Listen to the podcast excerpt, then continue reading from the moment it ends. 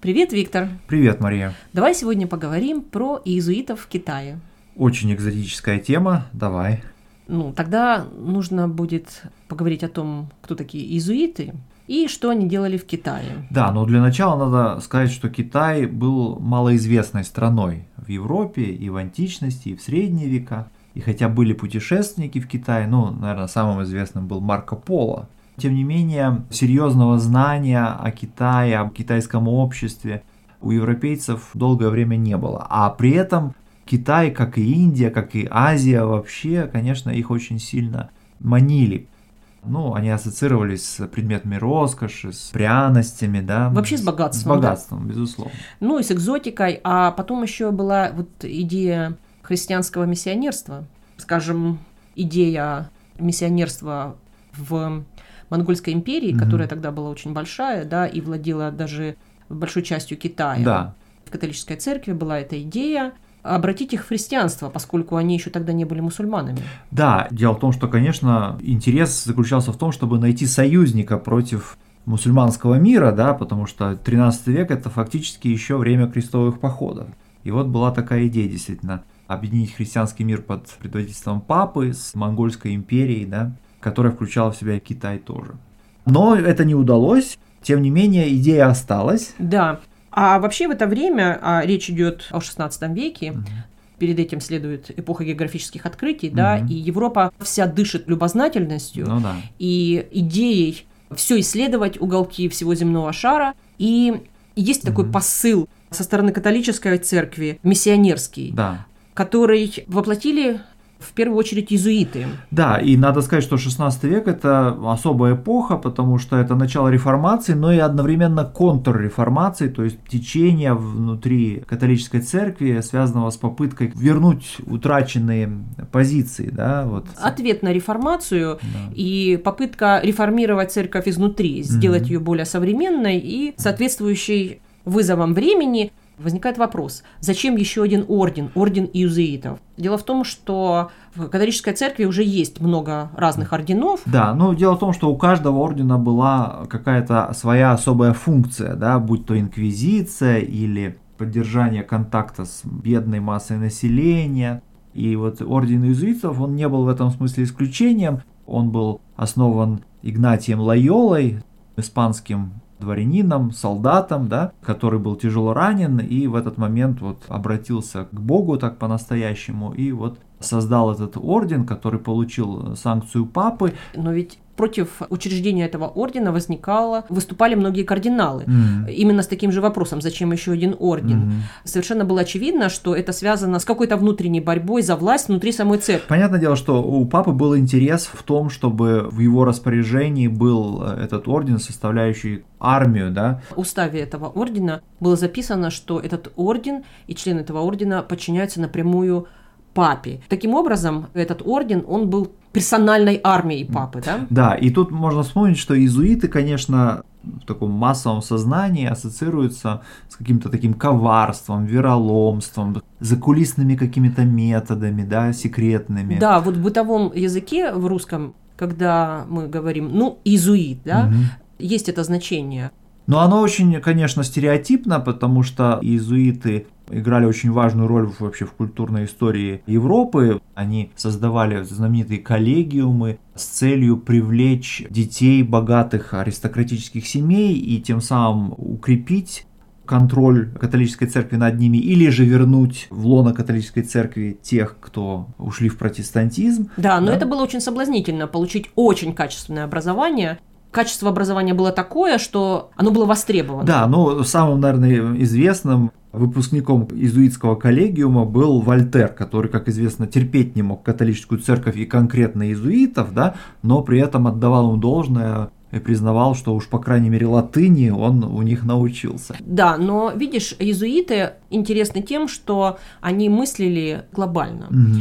И воспринимая земной шар как поле своей деятельности, они, тем не менее, осознавали, что человечеству свойственно разнообразие человеческим mm-hmm. культурам. Да. И они очень внимательно относились к местным культурам, mm-hmm. и во многом свое миссионерство они начинали с того, что они наблюдали, слушали и впитывали в себя ту культуру, которую они собирались завоевать и обратить в христианство. И частью того, как они воспринимали эту культуру, было то, что они учили языки местные. Поэтому для иезуитского образования, кстати, свойственно знание большого количества языков. Ну да. И вот очень наглядный пример всего этого, о чем ты говорила, является собой деятельность иезуитов в Китае и, пожалуй, самого известного иезуитских проповедников Матео Ричи, да, он был итальянцем, который прожил, ну, фактически большую часть своей жизни в Китае, пытаясь построить или навести мост между католицизмом и китайским обществом. Он был одним из первых, и ему было очень трудно. Угу. Большая часть его первых шагов была направлена на то, чтобы освоить китайский язык. И он это сделал достаточно успешно, так что впоследствии он даже издавал книги и трактаты на китайском языке. Ну вот интересно, что его первые шаги характеризовались вот некоторыми неудачами, да, Дело в том, что первоначально иезуитские миссионеры в Китае пытались сойти как бы за буддистских монахов. Буддизм, он, в общем-то, был терпимой религией в Китае. Тем не менее, очень скоро Матео Ричи и другие иезуиты поняли, что эта стратегия их никуда не приведет, потому что буддисты не обладали высоким статусом в китайском обществе. Да, но поначалу это было соблазнительно, потому что именно буддийские монахи восприняли их, mm-hmm. и с ними иезуиты нашли общий язык. Да, но при этом они поняли, что надо перестраиваться и работать с элитами, да, и это то, чем иезуиты занимались в Европе, да, то есть завоевывать умы элиты того общества, о котором идет речь. Да, просто они не сразу разобрались, кто является элитой. Угу. И они нашли такую элиту. Был очень большой слой интеллигенции. Угу.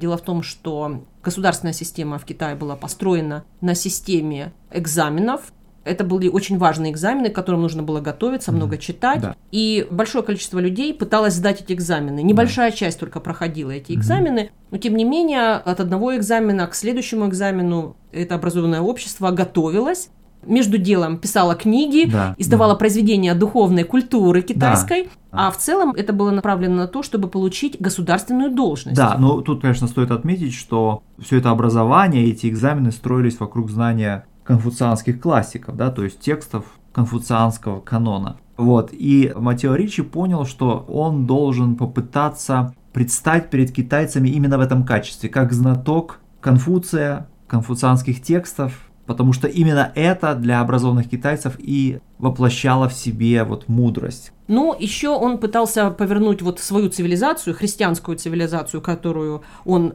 пытался принести uh-huh. в Китай, он размышлял над тем, где есть общие точки соприкосновения. Он пытался строить этот мост, uh-huh.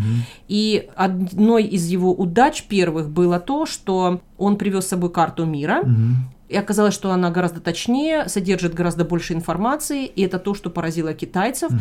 Несмотря на то, что он не был таким уже хорошим картографом, тем угу. не менее, они настояли, они ему предложили.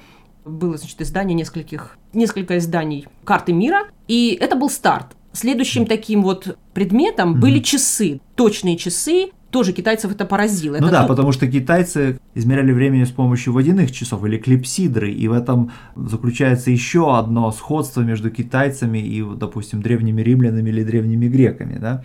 Но еще я бы добавил, что им были интересны музыкальные инструменты, скрипки, виолончели, лютни. Да, оказалось, что не столько их христианство интересует, mm-hmm. которое Ричи собирался проповедовать, пытался начать эту проповедь, но вот эти обращения в христианство mm-hmm. были единичные, mm-hmm. и эти обращения были связаны с тем, что китайцы думали, что он владеет секретом алхимии, mm. то есть обращением каких-то веществ в, в золото да, да? Да, да. при помощи химических реакций.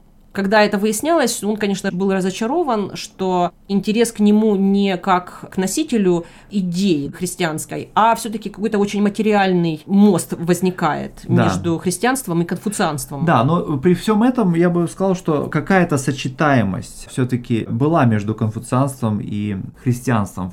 Особенно в плане того, что касается каких-то общих моральных принципов. Иезуитские миссионеры, защищая свою стратегию перед папой и другими представителями римской церкви, они говорили о том, что, ну, как свод моральных правил поведения, конфуцианство представляет собой некую естественную мораль или естественную религию, и нам надо просто достроить несколько этажей над этой базой, как бы, да, добавив к этому вот учение о Христе, о церкви, о сотворении мира и так дальше. Но, конечно, именно здесь они наталкивались на сложности, потому что целый ряд элементов христианского учения, ну, были неприемлемы для китайцев. Ну, например, иезуитские миссионеры никогда не использовали распятие, да, потому что казнь посредством распятия была позорной рабской казнью, да, и... Ну, Или и... также непорочное зачатие, тоже да. было совершенно непонятно, эта идея была абстрактной. Вообще представление о Богородице, да, о Деве, да, тут надо вспомнить о том, что женщина не занимает такого особого положения в китайской цивилизации, в китайской культуре, как это имеет место на Западе. Угу. Мне кажется, что еще важно отметить, что вот это обращение, да, вот эта проповедь Ричи, она достигала своей цели, но не таким образом, каким хотел бы Ричи, угу. чтобы она достигла, потому что его цель была надстроить сверху над конфуцианством угу. христианство, а по большому счету сделать так, чтобы христианство полностью заменило конфуцианство, то есть стало единственной идеей, вокруг которого строится общество. А вот китайцы многие, они не восприняли христианство вместо конфуцианства, угу. они присоединили к конфуцианству. То есть это то, как вот ты знаешь, например, несколько языков, да? Если ты разговариваешь на русском и выучил английский, то ты знаешь два языка. Угу. Это не значит, что ты забыл русский. Ну да. Здесь та же самая ситуация произошла с, с конфуцианством. Угу. То есть христианство получила своих последователей, mm-hmm. но китайцы очень многие присоединили это mm-hmm. знание к конфуцианству и включили это в круг своих верований. Да, но при этом были определенные трудности и со стороны самой католической церкви, потому что очень вольная подача христианского учения со стороны иезуитов в Китае, она вызывала нарекания со стороны представителей других орденов католических – и в итоге в начале 18 века была дискуссия по поводу китайских обрядов. В ходе этой дискуссии иезуиты проиграли. В результате папа обязал иезуитские ордены и миссионеров излагать христианское учение гораздо более дословно, чтобы не, не идти на какие-либо компромиссы. И в результате, будучи обязаны вот, сменить тон, иезуиты натолкнулись на прямое отторжение со стороны императора, который им запретил, собственно, миссионерскую деятельность, и это было, в общем-то, концом их проекта в отношении Китая. Но, Но нельзя сказать, что они проиграли, и mm-hmm. это безрезультатно. Не безрезультатно, безусловно. У этой деятельности были большие плоды. В том числе это знание о Китае. Да. Количество писем даже, которые написал mm-hmm. Матео Ричи на континент европейский, своему генералу, главе иезуитского ордена. Это богатейшее описание да. культуры китайской. Mm-hmm. Это знание было настолько важно, что это был, пожалуй, самый главный источник знания о Китае даже для тех, кто участвовал в проекте просвещения. Да, и кто был на самом деле врагами иезуитов, да, как известно, именно в эпоху просвещения иезуитский орден был изгнан из практически всех стран Европы и запрещен самим папой, да, но люди, которые были противниками иезуитов такие как Вольтер, черпали свои представления о Китае из вот этих описаний Китая, составленных отцами-иезуитами. Да, а вот Индия. Угу. Ведь дело в том, что на пути в Китай лежала Индия. Угу. И там, по идее, было где развернуть миссионерскую деятельность. Да, и более того, они начали с Индии, это иезуиты, да. Но дело в том, что там объективно гораздо труднее было действовать, потому что, с одной стороны, там было значительно мусульманское население, которое приняло их в штыки. А с другой стороны, в самом индусском обществе да, была целая каста браминов, да, жрецов, представителей традиционной религии индуизма, консолидированная, да, стремившаяся к монополии культурной, да, которая также как бы составила им очень серьезную конкуренцию. А вот в Китае такой жреческой касты не было. Ты знаешь, но тем не менее, если там не было религиозного класса, угу. то там был класс, целая прослойка евнухов, которые угу. обслуживали государство. Это целый пласт общества, который был наиболее приближенным к императору, угу. и иезуиты не поладили с евнухами, угу. с теми, кто выбрали такую государственную службу, да, угу. они должны были пройти кастрацию ну, да. и пожертвовали своей физиологией. Ну да, да таким образом считали себя особенными, привилегированными. Угу. А иезуиты, которые хотели напрямую общаться с императором, не смогли пробиться сквозь этот слой, сквозь этот класс евнухов. Да. Поэтому можно сказать, что там тоже было сопротивление ну, местной элиты. Все равно, в любом случае, конечно, это был подвиг, я бы сказал, со стороны иезуитов, да, вот это вся их миссионерская деятельность, изучение Китая, китайского языка, конечно. И она говорит о широте их взглядов и о более либеральном взгляде на жизнь и на миссионерство, чем существовало тогда в Европе и даже в самой католической церкви. Безусловно. Ну пока. Ну пока. Уважаемые слушатели подкаста Learn Russian Conversation. Приглашаем вас подписываться на наш канал. Вы можете найти нас на разных платформах. Размещайте, делитесь ссылкой на этот и другие эпизоды в своих аккаунтах и социальных сетях. Ваша поддержка способствует распространению нашего подкаста. Напоминаем адрес нашего веб-сайта store.lrcpodcast.ca.